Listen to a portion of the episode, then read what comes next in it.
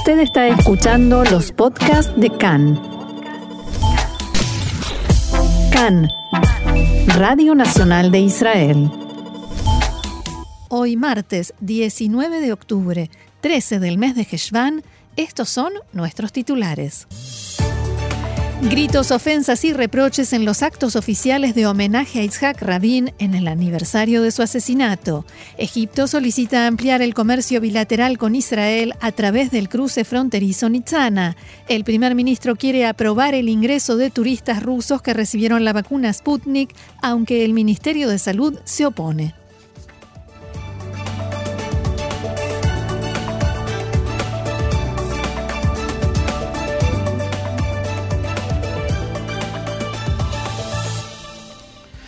Roxana, si te parece, comenzamos con el desarrollo de la información. Sí, pero antes del desarrollo de las noticias que ya tenemos listas, una de última hora, último momento, debido a la sospecha de probables disparos de francotiradores, fueron bloqueadas varias carreteras y sitios en la zona aledaña a la valla de seguridad en la frontera con la Franja de Gaza en el sur de Israel. Fuentes de seguridad indicaron que debido a una alerta de seguridad sobre la intención de terroristas de cometer un atentado en la zona de la valla fronteriza, se tomó la decisión de bloquear el acceso a estos sitios para evitar el ingreso de civiles. Hay que destacar también que el enviado de Qatar a la franja de Gaza, Mohamed al-Emadi, se reunió anoche con el líder de Hamas Ijia Sinuar y Al-Emadi dijo en la reunión que Qatar invierte grandes esfuerzos con todas las partes para estabilizar la tregua e impedir una nueva escalada de violencia.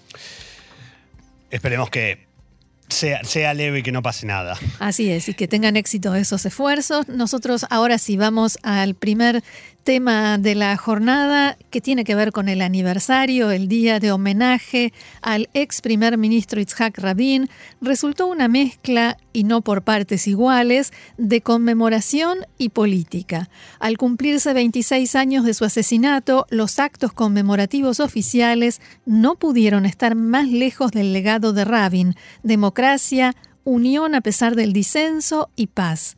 En el Monte Herzl, el primer ministro Naftali Bennett dijo: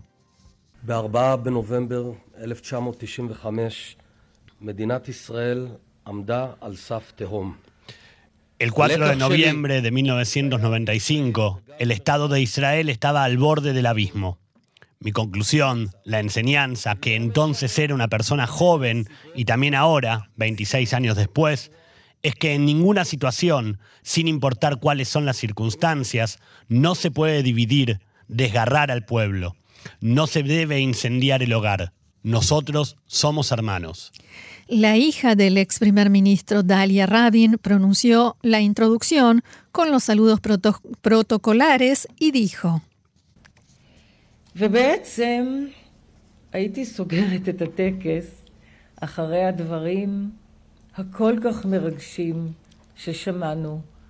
yo daría por finalizada la ceremonia ahora, después de todas las palabras tan emocionantes que escuchamos del presidente y el primer ministro. Les agradezco por esas expresiones tan claras y estoy contenta y tan orgullosa de haber llegado hasta aquí.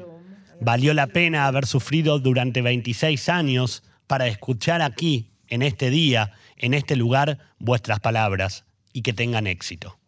Dalia Rabin dijo que en el marco de lo considerado políticamente correcto, la familia siempre se ha puesto de pie para transmitir los mensajes por los que creemos, dijo, que él vivió, luchó y por los cuales fue asesinado.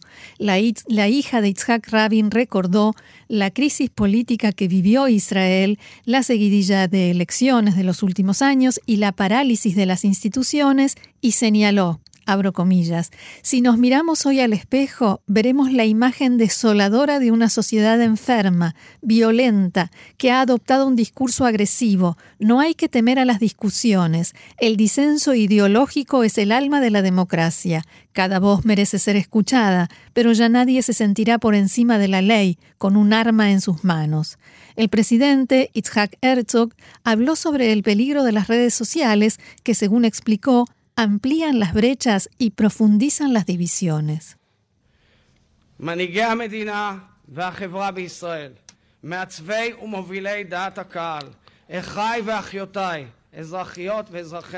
líderes del país y de la sociedad, líderes y formadores de opinión pública, mis hermanos y hermanas, ciudadanos y ciudadanas de Israel.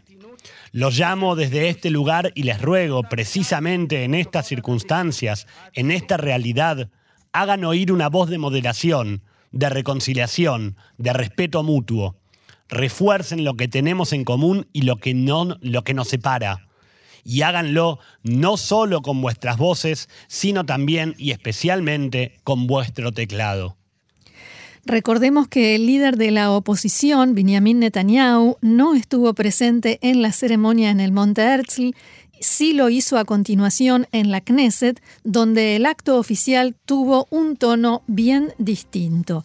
El primer ministro Bennett recordó los días difíciles y la extrema tensión que se vivía antes del asesinato, las divisiones y duros enfrentamientos. Al mismo tiempo, Bennett recordó la culpa que se endilgó después del asesinato de Rabin a un sector completo de la sociedad israelí, en sus palabras, la derecha en general y el sionismo religioso en particular.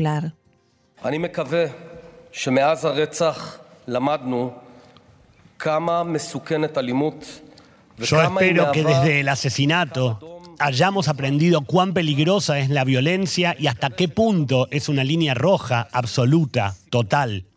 Espero que también hayamos aprendido que no se puede silenciar a partes completas de nuestra sociedad. No se debe difamar a un sector completo de la población si uno de ellos cometió un crimen. No fue la derecha quien asesinó a Rabin, no fueron los religiosos quienes asesinaron a Rabin. Y Galamir asesinó a Rabin. El siguiente orador fue el primer ministro alterno Yair Lapid, que directamente apuntó a un partido en la Knesset, Atzionut Adatit.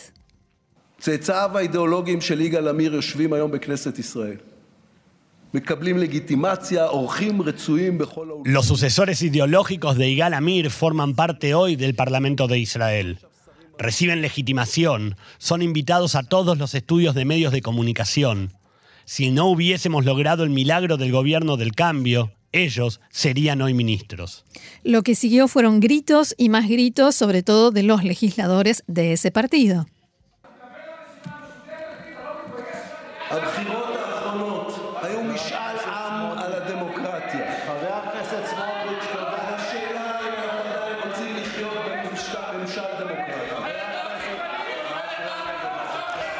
Imposible de traducir lo que se están diciendo mutuamente, solo se alcanza a entender que el legislador Smotrich le dice a Lapid, te estarás refiriendo a la lista árabe cuando habla de ese partido que es el que lleva el legado supuestamente de un asesino. Varios de los parlamentarios, cuando dejaron de gritar, se retiraron de la sala. Y si el clima que se vivía en el pleno de la Knesset ya era tenso, a continuación dirigió la palabra el jefe de la oposición, Benjamin Netanyahu.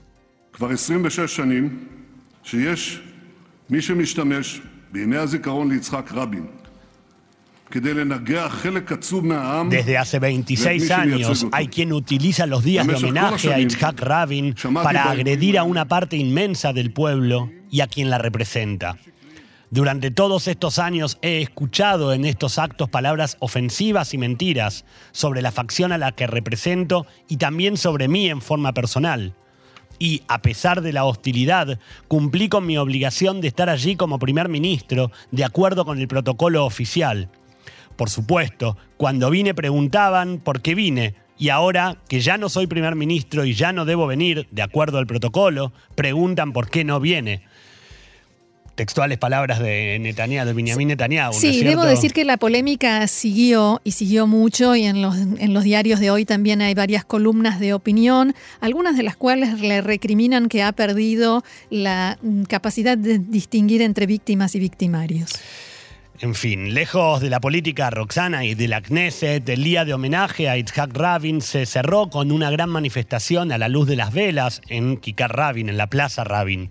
Esta ceremonia, a la que acuden principalmente jóvenes, se celebra por segundo año consecutivo por iniciativa del Centro Itzhak Rabin. En la plaza se colocaron miles de velas y se invitó al público a encenderlas.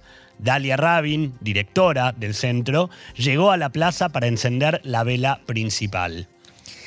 Cambiamos de tema, hablamos ahora de coronavirus. El Ministerio de Salud informó que ayer se registraron 1.483 nuevos casos. Esta cifra representa el 1,2, 1,42, perdón, 42% de resultados positivos sobre un total de 110.500 pruebas realizadas. Actualmente en Israel hay 17.512 personas con el virus activo, de las cuales 488 permanecen hospitalizadas.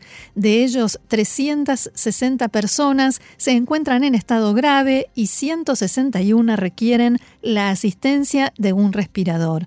Ayer, lamentablemente, Israel superó una nueva barrera respecto a la cantidad de fallecidos que se contabilizaban desde el inicio de la pandemia. Hasta el momento, la cifra exacta es de 8.010 personas.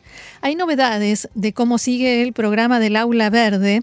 Eh, en unas pocas palabras, Gaby, si nos podés resumir ¿Cuál fue la decisión tomada? Bueno, la decisión tomada básicamente, Roxana, es continuar con el programa de Kitay Iruká, del Aula Verde, a pesar de que en la reunión de gabinete de Corona ayer los números presentados desde el Ministerio de Salud al primer ministro Bennett no terminaron de convencer al primer ministro. Según lo que él decía o lo que, lo que se informó en un comunicado después de la reunión, es que los números en realidad muestran algo muy bajo todavía porque está armado en base a 320 y pico de instituciones y a algo más de 120 mil niños, por lo cual él cree que debería eh, tener resultados mayores. Igualmente se decide continuar con, esta, con este plan básicamente por la baja cantidad de contagios a nivel país. Y lo que sí se determinó es que como habíamos indicado nosotros, se van a incluir a los jardines de infantes adentro del programa Kitairuka y que a partir de la semana que viene, del domingo precisamente, no solamente van a estar incluidos los jardines y las primarias de, los, de las ciudades verdes, sino también de las ciudades amarillas.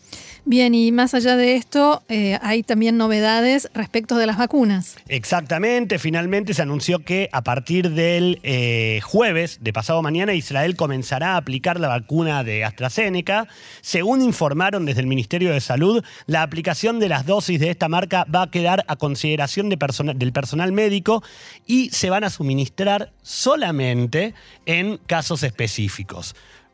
Eh, básicamente será en particular para aquellas personas que no pueden inocularse con las vacunas de Pfizer o de Moderna, dado el tipo de tecnología que utilizan estas compañías y que es diferente del que utiliza eh, AstraZeneca.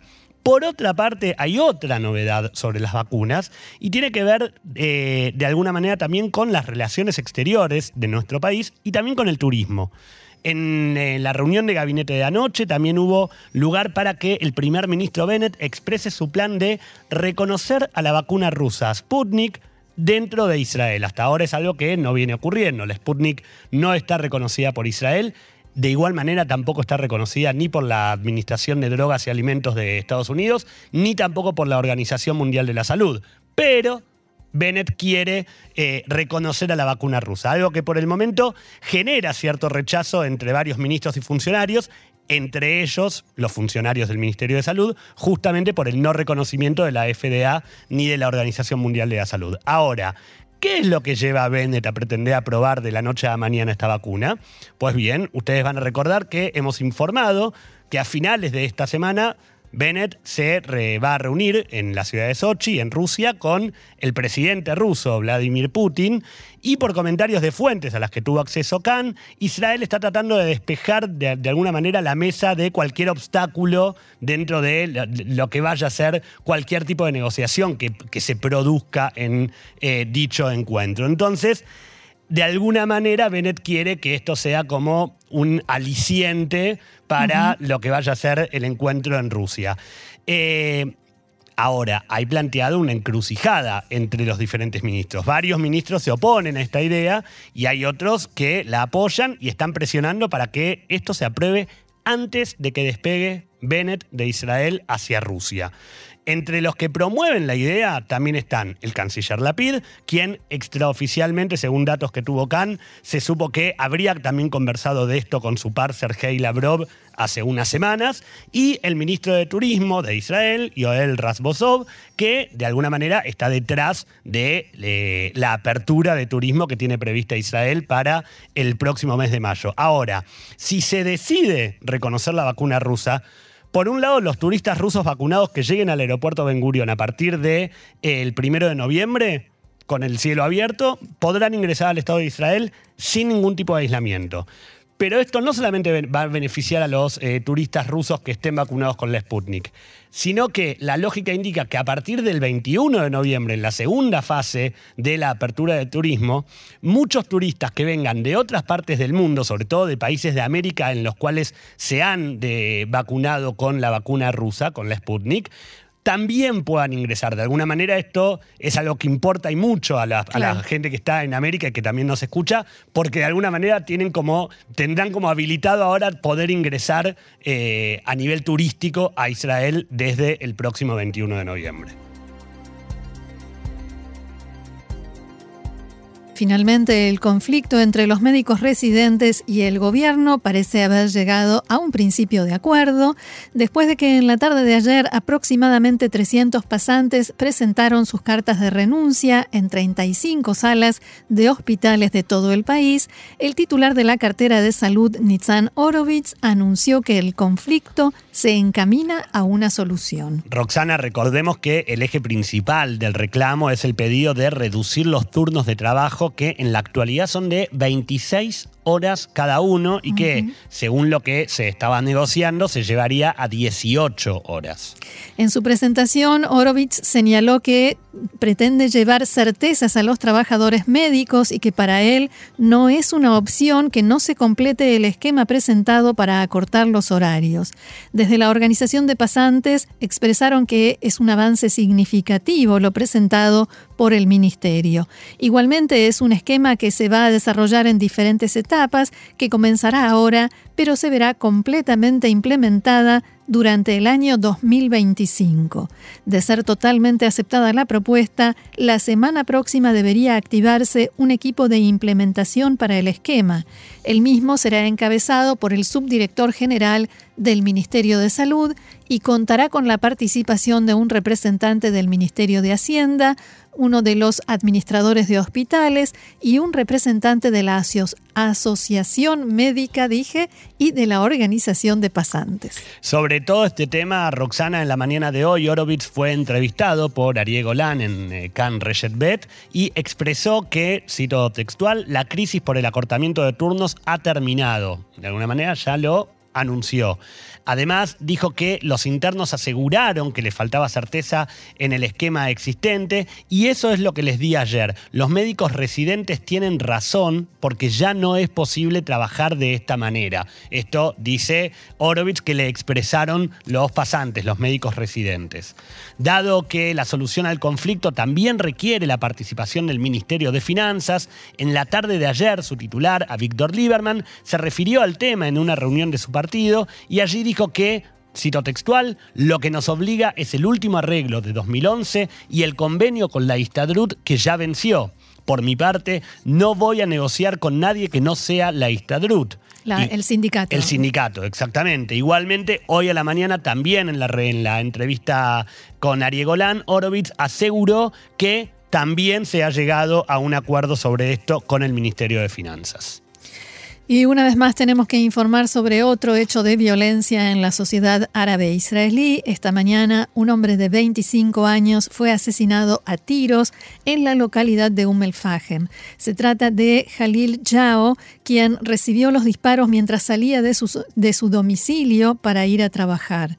Personal de la policía llegó al lugar y comenzó la investigación y la búsqueda de los asesinos, mientras que un equipo médico trasladó a la víctima hasta el centro médico AEMEC en Afula, donde falleció. Según pudo saber Khan, hace cuatro meses el hermano resultó herido en un intento, el hermano de la víctima resultó herido en un intento de asesinato y en los últimos dos años y medio, seis miembros de la familia fueron asesinados. De esta manera, el joven se convierte en la persona número 101 que muere asesinado víctima de la violencia en el sector árabe israelí en lo que va del año y se decía en la investigación preliminar que se trata de un, eh, conflicto entre dos partes distintas de la misma familia. Continuamos con más información. Eh, Yoeb Cohen, de 28 años, falleció, habitante del kibbutz Israel, en la mañana de hoy, falleció al caer de un globo aerostático. El incidente ocurrió en la Ruta 60, cerca de eh, la ciudad de Balfuria, en la, cercano a la ciudad de Afula, en el norte de Israel. El hombre cayó desde unos 100 metros de altura e impactó contra un auto que transitaba por esa carretera. El joven, miembro del personal que operaba el globo aerostático en tierra firme, sostuvo una de las correas del globo durante el despegue. Los demás operadores eh, dicen que la víctima colgaba de un costado, pero que el globo se elevó demasiado rápido para que pudieran detenerlo. Los operadores también intentaron aterrizar el globo y llevar al hombre a la canasta, pero este resbaló y cayó.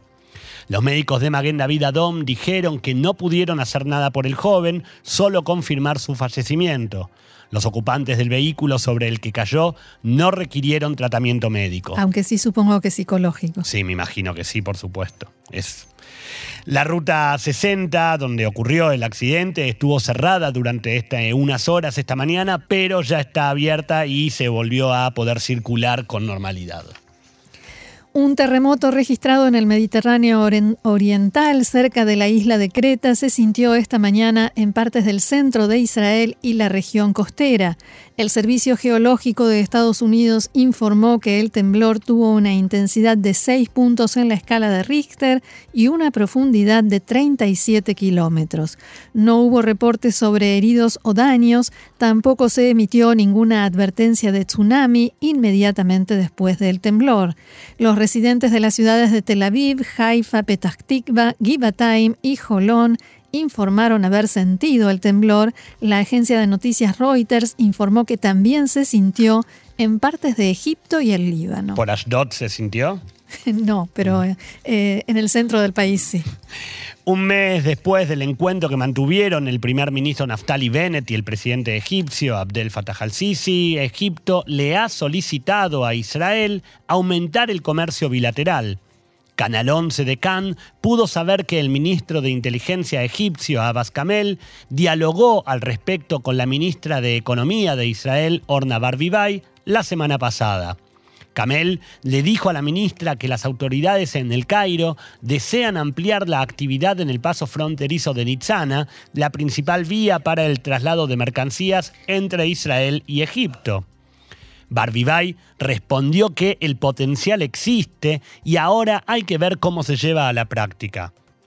Cabe señalar que Egipto está interesado en aumentar las exportaciones e importaciones de bienes tales como cemento, hierro, productos químicos y otros. La semana pasada, la ministra Orna Barbibay visitó el cruce de Nitzana junto a otros funcionarios, entre ellos representantes de la oficina del primer ministro, el Consejo de Seguridad Nacional, el Ministerio de Relaciones Exteriores, para evaluar las posibilidades de ampliar el cruce. En las próximas semanas, la ministra visitará el Cairo para tratar de promover una mayor cooperación económica entre los dos países. El ex ministro de Relaciones Exteriores de Túnez generó un escándalo en su país porque declaró en una entrevista en una radio local que si Israel se retira de los territorios ocupados y pone fin al racismo, ya no será enemigo de Túnez Dicho esto, por supuesto, entre comillas. Según la cadena Al Jazeera, las declaraciones del ex canciller Ahmad Unes generaron una ola de críticas y de expresiones en contra de la posibilidad de que Túnez se sume a los países que han normalizado relaciones con Israel. Desde el partido Tajia Túnez, Viva Túnez, exigieron que se le retire el pasaporte diplomático y se inicie una investigación penal en contra del ex ministro. Continuamos con más información. Eh, Roxana, ayer informábamos y conversamos extensamente sobre los hechos de violencia que se produjeron a finales de la semana pasada en la capital del Líbano, Beirut. Recordemos, los partidos chiitas, Hezbollah y Amal salieron a protestar y a exigir la destitución del juez que pretende investigar la explosión de productos químicos que hace poco más de un año arrasó el puerto y buena parte de la ciudad y dejó un saldo de 200 muertos y miles de heridos. La manifestación derivó en violencia con intercambio de disparos que duró cuatro horas y se saldó con siete muertos y decenas de heridos. Desde Hezbollah acusan al partido cristiano Fuerzas Libanesas de haber atacado a sus manifestantes y anoche el secretario general de Hezbollah, Hassan Nasrallah, se refirió por primera vez públicamente a lo sucedido en un ataque feroz contra las fuerzas libanesas y su líder Samir Yaya Nasrallah acusó a las fuerzas libanesas de querer formar un gueto cristiano dentro del Líbano, un gueto cristiano en sus palabras, y agregó.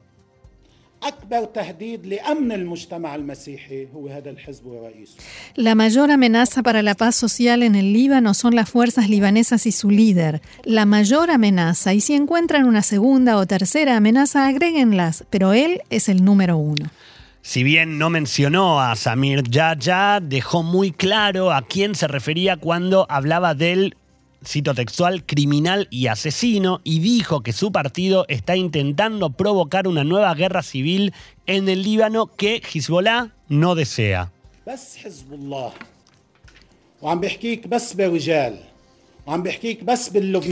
Solo Hezbollah, y solo estoy hablando de los hombres, estoy hablando de los libaneses, entrenados, organizados, estructurados, armados, con experiencia y motivados. Solo con una mirada, sin que sea necesario darles la orden, llevan las armas a la montaña. Tomen nota, 100.000 combatientes. Un mensaje bastante ambiguo, Roxana, ya que al mismo tiempo que asegura que él y su agrupación no desean una guerra civil, permite eh, que el Servicio de Seguridad libanés investigue los incidentes violentos de la semana pasada, pero al mismo tiempo le dice claramente al partido Fuerzas Libanesas que no les conviene ponerlo a prueba y que Hezbollah es hoy en día más fuerte que nunca. Y si bien Nasrallah asegura que no es él quien está buscando una guerra civil, su discurso de ayer indica que la violencia no ha terminado. Tal como lo decíamos ayer, efectivamente la violencia no ha terminado y esta amenaza de sus 100.000 combatientes que están entrenados, organizados, motivados, que tienen experiencia, también eh, es escuchada aquí en Israel y por, lo menos a nosotros eh, nos llama la atención y nos hace ruido, como se suele decir. Eh, y esta, estas acusaciones contra Samir Yaya que ya han llevado a que, por ejemplo, en las redes sociales se lo compare con Hitler, ni más ni menos. Y eh, un poco esto nos devuelve a lo que hablábamos ayer del dilema de Hezbollah. ¿Hasta dónde está dispuesto a llegar para impedir que el juez investigue y que en, en todo caso descubra que Hezbollah tiene algo que ver con lo que pasó en el puerto? Sobre todo considerando que la vez anterior, cuando Hezbollah sí empuñó sus armas contra ciudadanos libaneses, al año siguiente sufrió una tremenda derrota en las elecciones parlamentarias. Eh, en aquel momento culpó a Estados Unidos de haber interferido en los comicios, pero ese argumento ya no cuela, como se suele decir, eh, no, no cabe una segunda o tercera vez y en todo caso tendrán que hacerse cargo. Continuamos con más información. Roxana, el presidente iraní Ebrahim Raisi dijo anoche que Estados Unidos debería levantar las sanciones impuestas a su país para demostrar que habla en serio acerca de reanudar las, las estancadas conversaciones nucleares en Viena. Cito textual, levantar las sanciones es una muestra de la seriedad de la otra parte, dijo el mandatario. En una entrevista con la televisión estatal, Raisi dijo que el gobierno iraní nunca abandonó la mesa de negociaciones. Recordemos que las conversaciones entre Irán y los países europeos que firmaron el acuerdo nuclear de 2015, junto con Rusia y China, están estancadas desde junio. El gobierno de Raisi, que asumió el cargo en agosto, no ha fijado una fecha para reanudarlas. Teherán plantea ahora una reunión previa para definir los textos del supuesto acuerdo que sería discutido posteriormente en Viena. El Departamento de Estado norteamericano declaró que el gobierno del presidente Joe Biden no cree que sea necesaria una reunión preliminar. El secretario de Estado, Anthony Blinken, y otros funcionarios estadounidenses han advertido que las oportunidades para resolver el asunto por la vía diplomática se están agotando. Por otra parte, medios israelíes informaron que Israel aprobó un presupuesto de unos 5 mil millones de shekels para preparar al ejército para un posible ataque contra el programa nuclear de Irán. El presupuesto incluye fondos para varios tipos de aviones, drones de recopilación de inteligencia y armamento especial necesario para tal ataque que, según estos informes, tendría que apuntar a sitios subterráneos fuertemente fortificados. El gobierno de Irán, una vez más seguimos con Irán, anunció que el presidente de Venezuela, Nicolás Maduro, hará una visita al país en los próximos meses, sin precisar por el momento una fecha concreta. El ministro de Relaciones Exteriores iraní, Hossein Amir Abdollahian, hizo el anuncio en una conferencia de prensa en Teherán junto a su homólogo venezolano Félix Plasencia.